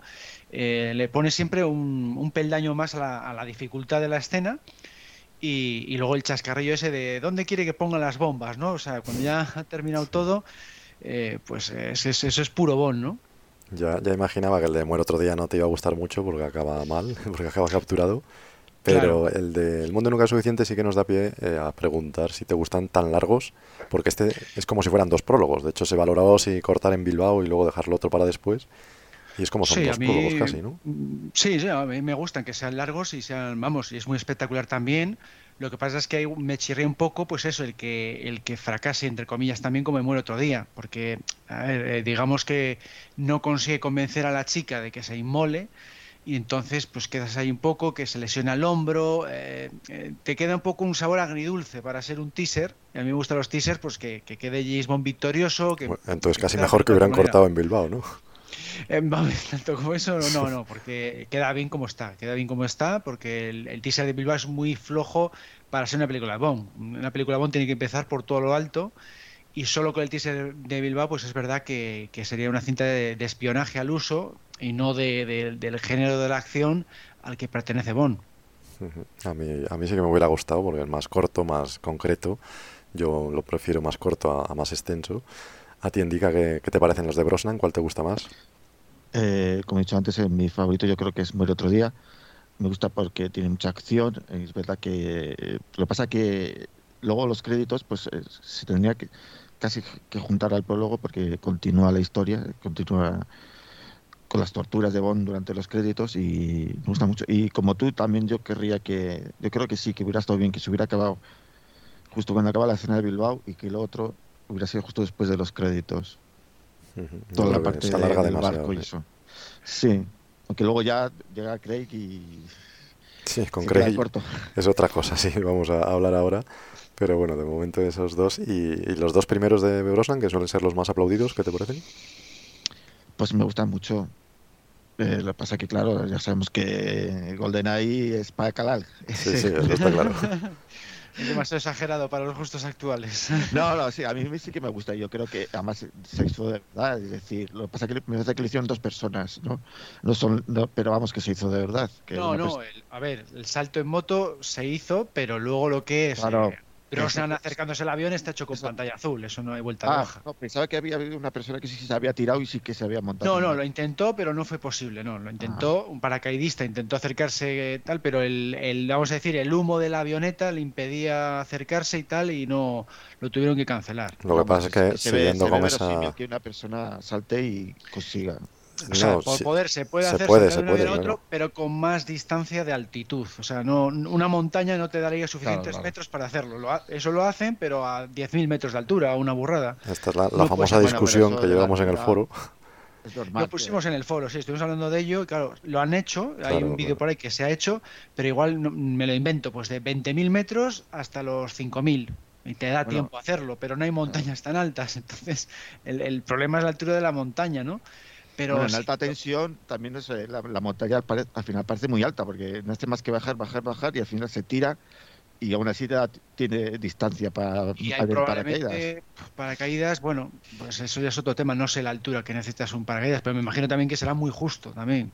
Pero bueno, lo hicieron en la Torre Eiffel, y la, la Torre Eiffel son 300 metros y eso se hizo de verdad. O sea que con 300 Sí. metros te vale. Y Gibraltar no sé qué altura tiene, pero igual tienen los 300 metros. Sí, pero como van bajando todo el rato, todo el Tizer van bajando, bajando, bajando, bajando. Eso ya, claro, eso ya claro, cuando dices tú, oye, ya está casi abajo. Y un paracaídas, paracaídas no hace falta tanto. Un paracaídas pues puede, puede valer y se han hecho paracaidismo en, en ciudades y en, y en Sí. edificios altos. O sea que un paracaídas no hace falta Salto mucho. base que se llama. En el salto base, por eso te digo. Pero de un avión a otro, pues es verdad que haría falta mucho para que te dé tiempo a recorrer y a entrar por la puerta y tal. O sea, esa es un poco la, la pega de esa, de esa escena. Que bueno, como decía, lo hemos hecho, lo hemos puesto en el foro en muchos vídeos porque hoy en día sí que se ha hecho, en más proyectos de gente alocada y los, de Red Bull y esta gente que hacen esas cosas, hemos puesto vídeos en los que efectivamente se salta de un avión y se llega a otro planeando directamente, ya sin paracaídas. E incluso, bueno, eh, lo que decía Alberto, se, se planeó hacerlo por en la realidad, pero bueno, parecía que era demasiado peligroso y decidieron hacerlo así, que yo insisto, creo que funciona muy bien en la pantalla y a mí me sigue Sí, encantando. porque queda, queda bien. No, no- no Yo siempre comento que cuando la vi en el cine la gente aplaudió. Y bueno, un poco con guasa, pero vamos, que hacía mucho tiempo que no veía yo aplaudir en el cine. Y cuando vi GoldenEye en el cine aplaudieron la- las tres veces que la vi, o sea que por algo sería. Pasamos Pues eso, porque era una escena original. Sí, sí, Eh, claro. Hay que valorar un poco eso, la originalidad de ello y, y que, que se te ocurra y, el y bueno, que está dentro de lo que cabe bien hecho el tema de la, de la pantalla azul. Yo creo que no se nota tanto y me gusta además ver a Brosnan por una vez y no, no siempre a los dobles, ¿no? Entonces, por una vez ver a él cómo accede por la puerta y toda la escena a él, pues me gustó también ese, ese detalle. Vamos a pasar a, a Daniel Craig, que ya rompe con todo lo anterior, porque de alguna manera todos sus prólogos son particulares. Aquí sí que se intenta ser original con todo. Algo parecido habíamos visto con Galgan Barrel también cuando hablamos de él. Bueno, pues con los prólogos pasa algo parecido. Para empezar, el de Casino Royale es en blanco y negro, lo cual ya de por sí es llamativo. En cuanto a consolas tenemos el más vertiginoso, el más rápido, a toda velocidad y con ese montaje tan peculiar de la película.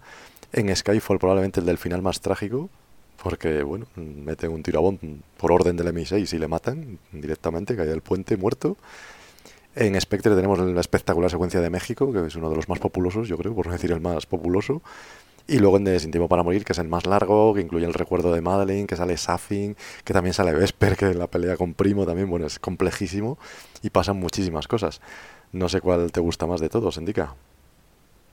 Pues yo creo que me voy a quedar con el, con el de Spectre. Estuve, hace poco he estado viendo la película de Spectre y me sigue impactando ese, ese teaser, ese pseudo escena todo seguido, como si, nunca me acuerdo. Plano secuencia, sí, en plano secuencia. secuencia, aunque vemos, eh, sabemos que hay cortes. Y sí, a mí me, me, me son más. Luego, el Sin Tiempo para Morir es demasiado, demasiado largo y demasiadas cosas diferentes metidas ahí. Entonces, yo creo que me, me quedo con ese, con el de Spectre. Y luego estaría, seguramente en segundo lugar, me quedaría con, con Casino Royale. La presentación del nuevo Bond, eh, cómo consigue el doble cero y ese final en que es el, el, el Gun es el final del, del teaser, es el diferente. ¿Y te gusta que sea en blanco y negro hasta que llega el color precisamente cuando consigue el 007? Sí, sí, me gusta, sí. A ti, Clal, ¿qué te parecen estos? Me parece que no te gustan mucho, ¿no? A mí, claro, no, el estilo nuevo de Craig pues no, no me hace mucha Sin gracia. embargo, el, el de Spectre sí que es bastante heroico. Pero sí, yo iba a decir el de Spectre. El de Spectre es igual el más, eh, vamos a decir, clásico, ¿no? O el más parecido a lo que habíamos tenido antes. Sobre todo porque vemos, por ejemplo, pues un helicóptero haciendo un par de vueltas. 360. En 360, claro, pues yo eso lo aplaudo, ¿no? Ese tipo de, de espectacularidad. Y es una misión pues muy muy típica de Bond, ¿no? Pues el, el tener que tirar, pegar un tiro de francotirador, de, perdón, de, francotirar, de francotirador que explota un edificio, de repente se le complica porque se le cae el edificio encima. Pues eso, eso es eh, grandioso, ¿no?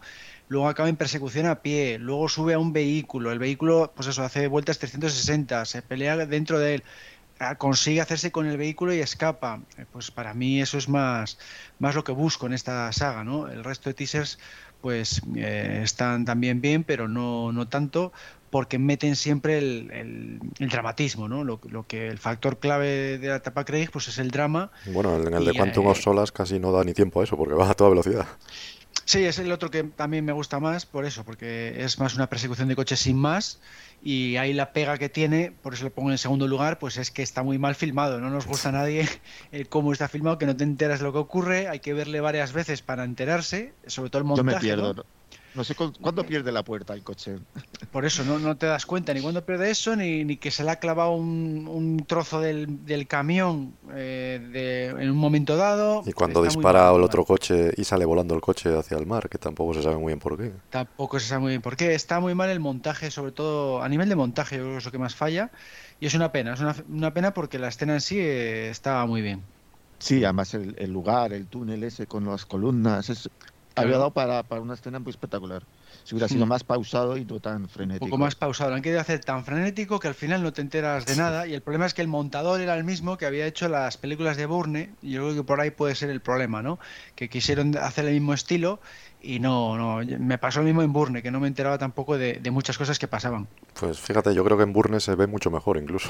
Pero, Por pero se ve mejor, sí. Yo creo que sí, Se que se entiende mejor. mucho más. Pero bueno. Ent- Se entiende mejor, pero en principio es un poco ese estilo que no, yo prefiero que la cámara sea un- no, tiemble tanto y no cambie tanto de plano cada décimas de segundo. ¿Y el experimento de Casino Royale en blanco y negro, que, cómo lo ves? No, a mí eso pues no, evidentemente no, no me gustó porque, pues eso, ver el blanco, blanco y negro pues no me parece apropiado para, para Bond, el estilo tan duro que le pusieron a, a- a Craig pues tampoco me parece apropiado para el personaje, eh, pues en general no hay pocas cosas que me puedan gustar ahí de, ya, me imaginaba de ese así. teaser, ¿no? Y el, el batiburrillo de Sin Tema para Morir tampoco mucho, ¿no? Y si te puedo poner, a ver, sí está muy bien el tema de, de que utilice el Aston Martin con gadget, por ejemplo. Está utilizando continuamente gadget, eso me encanta.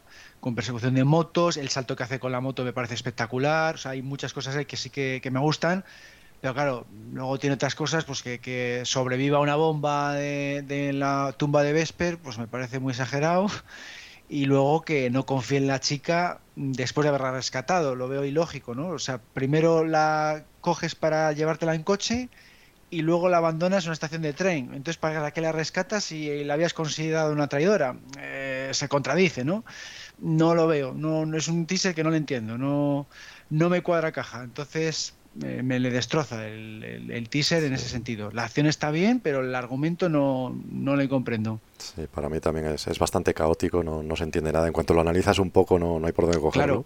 Claro, claro. Y, Ahí y sí incluso las- las... escenas de acción que dices que está muy bien, efectivamente lo de la moto es muy espectacular, pero uno se para a preguntar por qué salta en la moto, qué prisa tiene, quiero decir, va al hotel porque no va por otro camino, quiero decir, No, se bueno. juega la vida ahí Bond por esas escaleras sí- cuesta sí arriba, puede estar bien cuando simplemente va al hotel a buscar a Madeline, No, sí puede ser. porque en teoría no le persigue nadie. No, pero yo, yo ahí lo que entiendo es que quiere ir muy rápido desde la tumba de Vesper hasta donde ella para que no la maten. Pero, ¿por qué quiere, por qué piensa que la van a matar si es una traidora que está con ellos? Sí, bueno, no, la maten o interrogarla o no se sabe. Eh, ¿no? Claro, eso yo lo entiendo, que tienes que ir a toda leche por ella para que no la maten. Pero luego, cuando ya la has rescatado, abandonarla, eh, entonces ¿para qué la has rescatado? Es que no... Y encima has visto que la han pegado de tiros, igual que a ti, a través del parabrisas del coche, entonces no es una traidora, se la están Sí. pegando de tiros. Ahí se plantea esa pregunta que llevo yo haciendo desde, desde que vi la película. Si, Claro. si realmente la considera una traidora, entonces la tiene que pegar un tiro. Y si no la considera una traidora, entonces la tiene que cuidar y llevársela consigo, no abandonarla Claro. en una estación. Por eso te digo, O yo- una yo cosa o la otra, pero ese camino en medio. que- Es muy Bueno, raro, muy no- raro. él- él duda, no sabe, no está seguro y. Pero no quiere bueno, es que matarla, si claro. dudas, entonces puede ser inocente. Estás abandonando a un Claro, inocente él que la van a meter que un es tiro. inocente, pero tampoco sabe si, si No, no es culpable. Pero es que lo lógico ahí es investigar. lo lógico ahí sería que, que él ya le había traicionado Vesper en su momento, pues él desconfía desconfía de ella. Una parte Ya. piensa que no, pero por otra parte, o sea, le está enamorado, pero desconfía porque ya antes ha estado enamorado y la han traicionado. Y es Y que. entonces él se quiere proteger. Sí, Sí, sí, pero- entonces ¿para qué la rescatas? Es que... mm, Hombre, tampoco que la maten. O sea, No, si es que peor es el remedio. El remedio es que se va cinco años a Jamaica. O sea, tengo dudas, Pues me sí. escondo.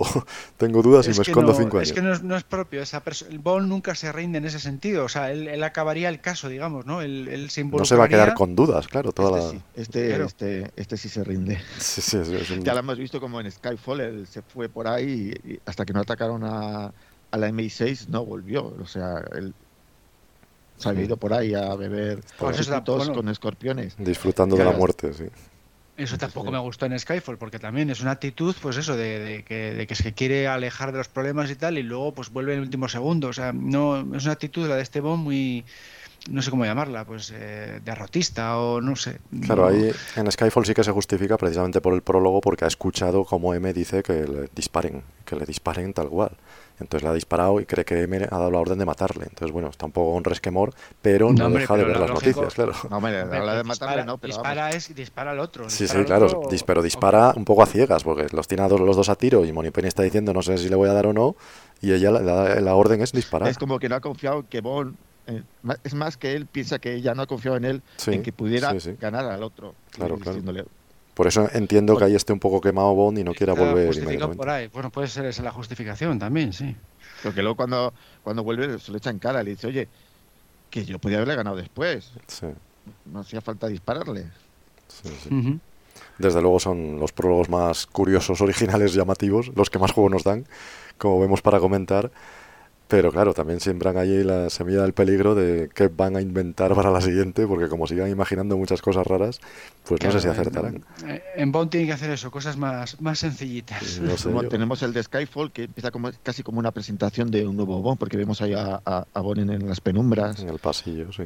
Y, y luego, pues eso, parece casi como si, si quitáramos Casino Royale, el de Skyfall parecería casi la presentación de. Bueno, de- de y el de, O sea, el de Quantum of Solace recuerda un poco al de George Lazenby también. Si te- está en el he coche, le quitar vemos los ojos. Royale, he dicho quitar Casino Sí. Royale y me he saltado la otra película, que es casi como si es verdad. me- se me había olvidado cuánto no solas. Claro, claro. Totalmente. Quantum of Solace. Y, Es tan prescindible esa película que es. no, hombre, no. Vamos a, a precisamente acercarnos a Bond 26 porque, bueno, me interesa, aunque sepamos muy poco o nada para ser exactos de ella, eh, me interesa cómo pensáis que pudiera ser o cómo querríais que fuera el prólogo, porque, bueno, hemos dado unas cuantas pistas, pero podremos seguir hablando, porque, mm, para empezar, ¿queréis que salga Bond o no? ¿Creéis que se va a hacer la presentación de Bond en el prólogo o no? ¿Os gustaría? ¿Y cómo tendría que ser esa presentación? ¿Con una acción espectacular, irónica, en el MI6? Las variantes son tantas pero claro, eh, van a ser originalísimos como están haciendo últimamente y nos van a sorprender con algo raro. No sé, ¿cómo lo veis? Es que pa- para que nos sorprendiera la presentación de Bond tendría que ser que no supiéramos qué actor es. Ya, bueno, eso Hasta es que imposible, claro. la película. Eso va a ser Y imposible. claro, en esta época todo esto, tenemos las redes sociales, internet y todo. Que No, todo se- y aparte le presentarán en un acto, eso Sí, sí, siempre lo claro. hacen. Claro, no. Siempre le han presentado en un acto. Luego o sea, no. hacer el paripé de, de- No, yo creo que no. Pero bueno, a lo mejor no sabemos si ya es 007 en la película o no, con lo cual igual se juega con eso, con- que están repartiendo los 00. No sé si os gustaría también que sea un Bond joven y a lo mejor le vemos adquirir el 00, lo que pasa es que eso ya lo hemos visto en Casino Royale. Claro, yo creo que Claro. no. Yo creo que eso sería repetirse. Sería sí. repetirse. Yo Tú- creo que lo lógico aquí sería un 007 ya formado, veterano, como antiguamente se hacía, una misión independiente. El teaser, pues el, eh, el teaser clásico, o sea, una, una misión trepidante eh, que acabe diciendo Bond James Bond, mm, que acabe con una chica y, y ya estaría, ¿no? Yo creo que no, no habría que complicarse tanto. Lo que pasa es que si quieren volver a innovar, pues, pues a ver cómo lo hacen, porque yo no sé por dónde ya han hecho tantas cosas ya que no sé por dónde tirar. Yo, Yo tiraría más del estilo de- del, del, del teaser de, de Skyfall. Que salga Bond haciendo el principio de una misión y que, que luego continúe la película. pero que haya sorpresa y que le metan un tiro. Bueno, eso. No, no. No, ya me parecía, porque si ya empieza así, No, mal que- asunto. Me refiero a todo lo anterior, no el final del teaser, sino a todo lo Pues eso sí, una misión, una misión así eh, Pero que clásica, sea una eh, misión que, que luego continúe, no independiente. Yo Ah, bueno, que se- yo Yo me refiero a la película entera, yo- o sea, que la película entera me refiero que sea una misión independiente, que no continúe luego en No, la no, bueno, presente sí. entrega, que no sea como Casino Royale, que tengas que ver luego cuánto nos solas para terminar.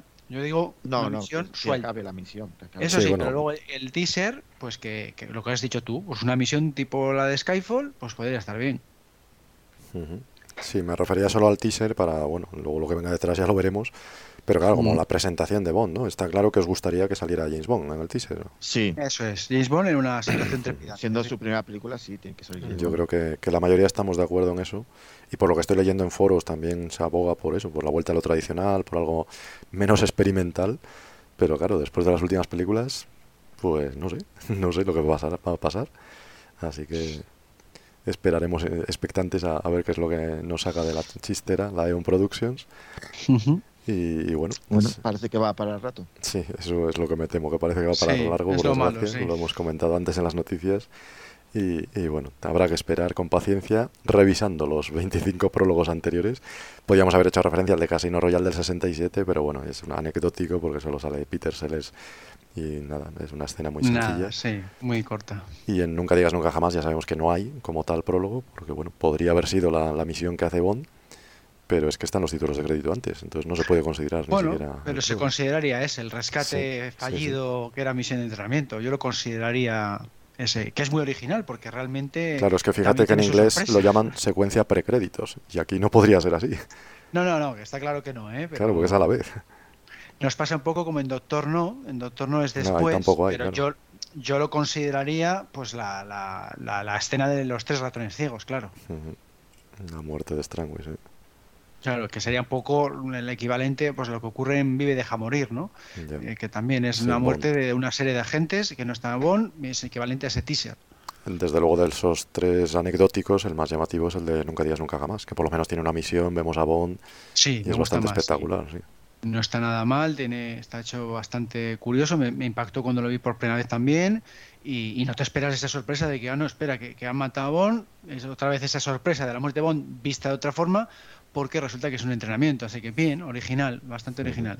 ¿Tú, Indica, te acuerdas del de Nunca digas nunca, nunca jamás? No, no, porque no he visto esa película. no.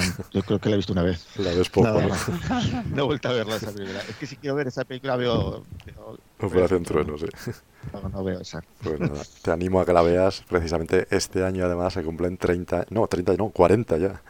40, ya, 40 años de 40. Nunca digas nunca jamás y Octopussy, así que te animo a que las veas, porque no descartes que haya un debate pronto, nunca se sabe, y a lo mejor lo hacemos solo de Nunca digas nunca jamás, oye, que Pues no estaría mala idea, oye. Claro, ese no me apunto. es un te- De hecho, de hecho, hubo una queda de Madrid que pusieron esa película y no fui. Me quedé Sí. grabando, me quedé grabando un podcast. Nada, nada, eres radical ahí. Soy como mi primo, yo creo que es de familia. Sí, sí. Alberto, o sea, perdón, Alberto, que- Alberto Bon piensa como yo, aunque él es Sí. más radical todavía que yo. Si él dice que no existe, ¿no? Que- Tenéis Sí, algo pendiente la- ahí con Kevin McClory. Jones, que no existe. Pues nada, terminamos entonces el, el debate. Hemos recorrido ya, yo creo, todos los prólogos, eh, los habidos y por haber, porque hemos hablado del de Bond 26 o como queremos que sea. No sé si queréis añadir algo más sobre los prólogos, sobre las ideas de los prólogos, qué os parecen, si os parece que es muy revolucionario, si os gustaría verlo en otras películas. Un poco en Misión Imposible también se está haciendo. Eh, bueno, no sé si es queréis verdad. comentar algo más. Sí, sí, no, mira, eso es verdad que se está haciendo en, en Misión Imposible y la verdad es que me encanta, me encanta porque es un formato que... Claro, ahí viene de la televisión. La televisión bien. antes de los créditos sí que había una secuencia antes y, y por eso luego venían los Mm. créditos, claro. Ha sido muy, yo creo que ha sido muy copiada esa, esa idea. por- por- incluso en una película de Torrente podríamos decir que tenía como una especie Sí. de teaser y, y los créditos bondianos. Y ahora en la Mm. televisión, que tan de moda están las series, más todavía, claro. Se hace siempre una secuencia antes de los créditos, no solo con el previamente, sino que luego incluso empieza con un prólogo también, muchas series de televisión. Te viene la intro después, sí, la intro ya no la ponen al principio nunca, siempre te viene una, una Sí, escena sí. primero. Por eso, por eso. Es verdad, es verdad, y queda, queda muy bien. Y en Misión Imposible, pues eh, me acuerdo, por ejemplo, la, la escena que se hizo bastante publicidad de, de Tom Cruise eh, sujetándose a la puerta de un avión mientras despegaba. Sí. Eh, de, de esta, de, no sé, fue Rogue Nau- eh, Nación Secreta, y que, que quedó muy bien y fue espectacular también para dar comienzo a la, la película. Pero bueno, estamos de acuerdo en que nadie lo hace como Bond. Porque Sí, sí. cada uno tiene sus particularidades, pero claro, Bond las tiene todas, todas las que nos gustan, que es la acción, la emoción, la elegancia y esa forma de resolver situaciones límite que son lo que nos gusta. Pues nada, llegamos al final con, con la pregunta que solemos hacer a, nuestros participantes, ¿qué es lo último bondiano que habéis hecho?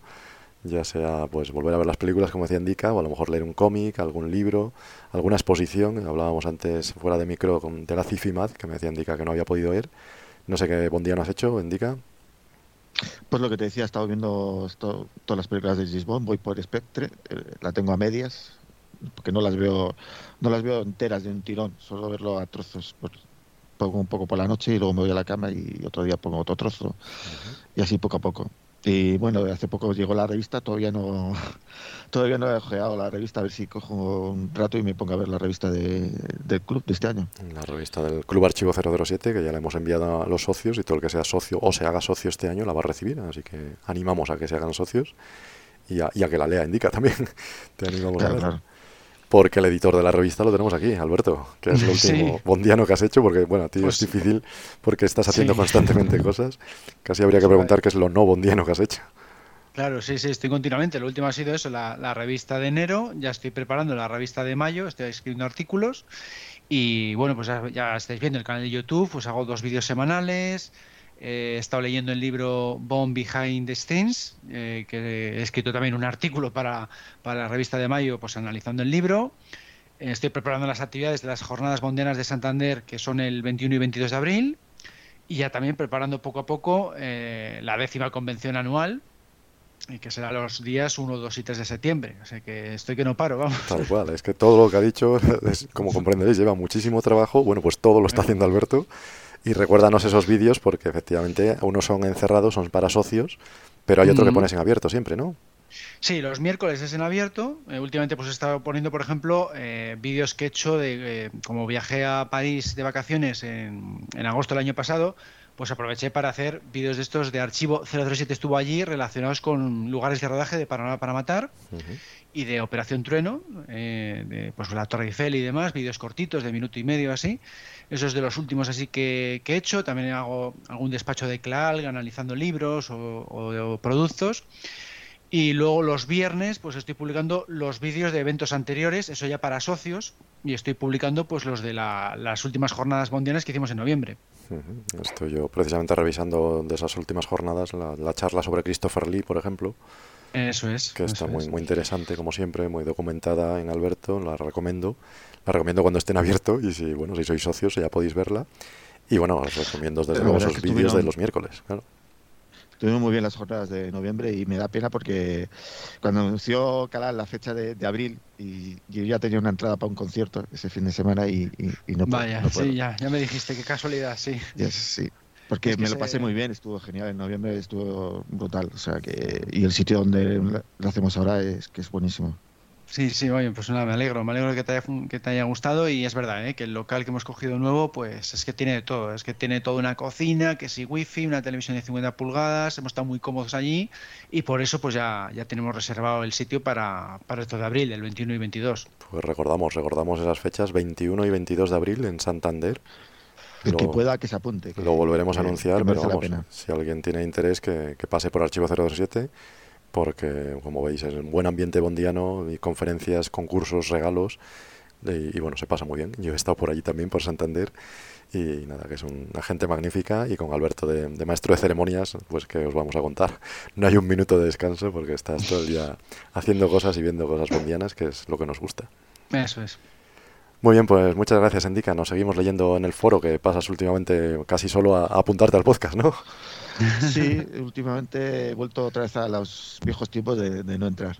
Ni siquiera comentar el podcast anterior. Pues nada, a ver O sea si, te reenganchas poco a poco y, y por allí nos leemos. Pues nada, pasamos entonces, Alberto, ya a la despedida de este podcast.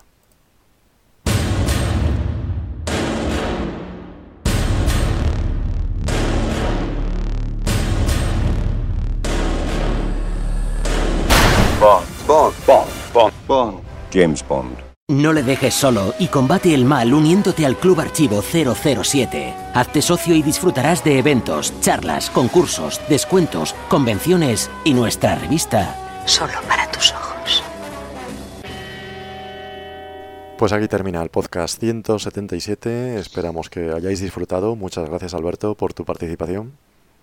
Pues nada, gracias Gonzalo, porque vamos, lo he pasado muy bien como siempre. Eh, creo que ha quedado un programa muy completo y nada, esperamos que le guste a la gente. Hemos repasado todos los prólogos y, bueno, con la esperanza de tener pronto el de Bond 26, pero también con la esperanza de que vuelvas por este podcast, que ya sabes que es tu casa, así que cuando quieras, a cualquier tema que te interese, ya sea conmigo o ya sea con David el mes que viene. Ah, pues sí, a ver si con David me animo a hacer, a hacer algún programa y, y estaría muy bien, sí, sobre todo eso, con un- una temática así interesante, porque esta, esta me atraía mucho, porque ya, ya he dicho antes en el, en el debate que es que los teasers pues son de, de mis escenas favoritas. Seguiremos disfrutando de, de los teasers, de los prólogos y del podcast de Archivo 07. Os emplazamos para el mes que viene al nuevo po- podcast que presentará David. Así que nada, ah, seguimos eh, leyéndonos en Archivo 007 y en tu caso también viendo los vídeos que seguirás colgando, ¿no, Alberto? Eso es, sí, sí, como siempre, dos vídeos semanales en, en el canal de YouTube. Muy bien, perfecto. Pues muchas gracias y hasta la próxima. Hasta luego.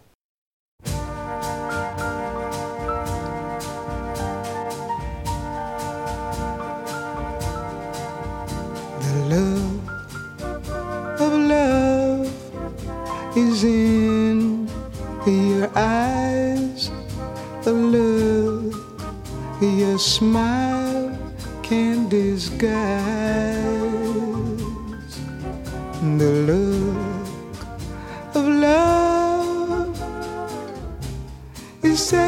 so much more than these words could ever say.